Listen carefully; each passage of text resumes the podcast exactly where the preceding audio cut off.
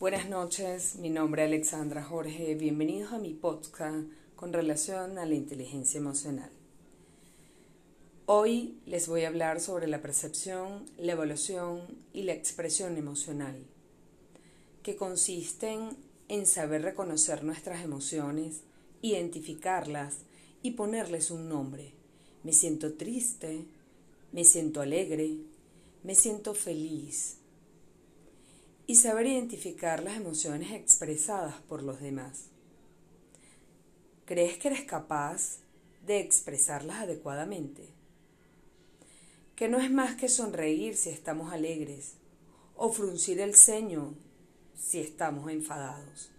La facilidad emocional es esa capacidad de hacer uso de las emociones al servicio del pensamiento. ¿Cómo consideras ese servicio del pensamiento para contigo? Para comprender este punto, puede ser útil que imagines un escenario emocional en el que proyectas tus emociones y las manipulas y las expresas a tu gusto, a tu antojo, antes de tomar una decisión. Por ejemplo, imagina que estás valorando la opción de irte a vivir con tu pareja y proyectalo en ese escenario. ¿Cómo te vas a sentir? ¿Cómo crees entender contigo mismo esa emoción? ¿Se fortalecerá esa relación contigo mismo? Pues entonces debemos hablar de la comprensión emocional, que se trata de la capacidad de comprender sentimientos complejos o contradictorios. Por ejemplo, sentir amor y odio o rencor cuando discutimos con un ser querido o simplemente nos deja nuestra pareja. Además, saber relacionar nuestras emociones sería extraño reírse ante la pérdida de un ser querido. Además, esta capacidad también influye comprender el paso de esas emociones a otras, un buen ejemplo sería el cambio de una emoción a otra a partir de una discusión. Pasamos del enfadado a la ira y de la ira a la culpa, a la vergüenza. Esta habilidad también pone en relación tres aspectos básicos que nos permite comprender las situaciones, cómo pensamos, cómo determinamos lo que sentimos y cómo actuamos. Otro ejemplo, si alguien me silba de forma insinuadora, puedo comprender y pensar que me están piropeando, que me están pretendiendo. Además, el pensar que me están piropeando puede gustarme, si es mi pareja quien lo hace, ruborizarme. Si, es una persona con la que tenemos poca relación, o enfadarme. ¿Lo has pensado? Como consecuencia de todo ese estado emocional, actuaríamos de una forma o de otra. Si conseguimos comprender la forma en la que nuestros pensamientos, emociones y acciones están interrelacionados, si uno de ellos cambia o resulta negativo o poco favorable, podremos modificar el resto de nuestra acción.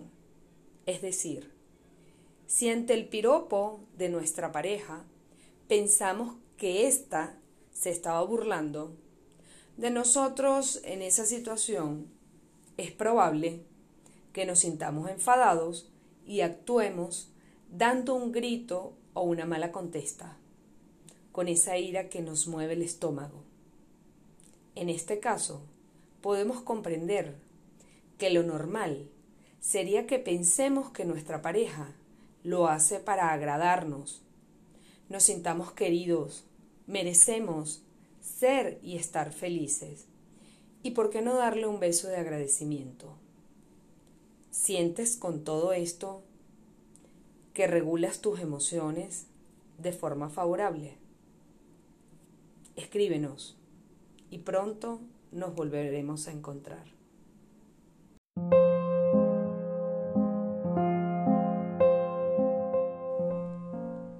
Táctica y estrategia de Mario Benedetti. Lo que siento por ti no es amistad, voy por ti. Y esto va en serio. Una declaración de amor. Mi táctica es mirarte. Aprender como sos, quererte como sos.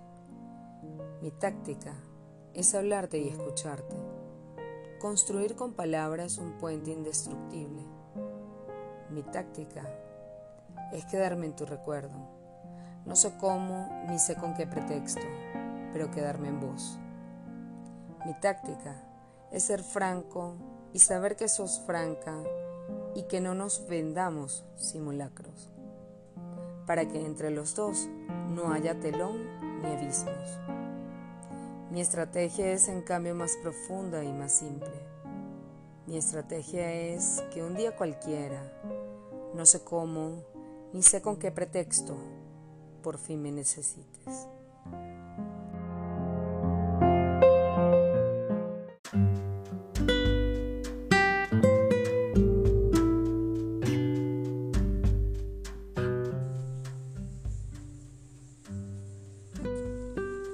Táctica y estrategia de Mario Benedetti. Lo que siento por ti no es amistad. Voy por ti y esto va en serio una declaración de amor. Mi táctica es mirarte, aprender como sos, quererte como sos. Mi táctica es hablarte y escucharte, construir con palabras un puente indestructible. Mi táctica es quedarme en tu recuerdo, no sé cómo, ni sé con qué pretexto, pero quedarme en vos. Mi táctica es ser franco y saber que sos franca y que no nos vendamos simulacros, para que entre los dos no haya telón ni abismos. Mi estrategia es en cambio más profunda y más simple. Mi estrategia es que un día cualquiera, no sé cómo, ni sé con qué pretexto, por fin me necesites.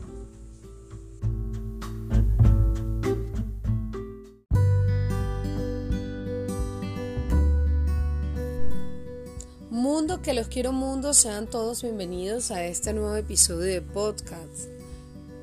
Su servidora Alexandra Ivanova Jorge desde la ciudad de Caracas, Venezuela, trayéndole consigo las emociones que definitivamente son conexión. Cuando odias a las personas, adquieres lo peor de ellas. Cuando las amas, obtienes lo mejor a quien odias y a quien amas. Cada emoción que experimentas hacia una persona te vincula precisamente con lo que ella posee, en la frecuencia que tú estás experimentando. Hoy qué experimentas. Cuando por otra persona te preocupas, sientes tristeza, lástima, carencia, enojo, amargura, ira o cualquier otra emoción negativa, estás conectando con los aspectos de baja vibración de esa persona y esos resultados, sin duda, que replicarás en tu vida. En cambio, cuando sientes emociones de alta vibración hacia alguien, felicidad por él, por sus logros, admiración, inspiración, pasión o amor, definitivamente conectas con lo mejor de ella. Y eso te hace fluir aún más. Y fluyes hacia ti y hacia ella. Porque no solo es lo que das, es de qué estás hecho. El amor es el vínculo para crecer y desarrollarnos. Vamos a amarnos unos a otros y de esa manera, sin duda, que esa ley del amor nos hará más conscientes. Feliz tarde, feliz regreso a casa los que ya están retornando y los que no, cuídense mucho, se les quiere.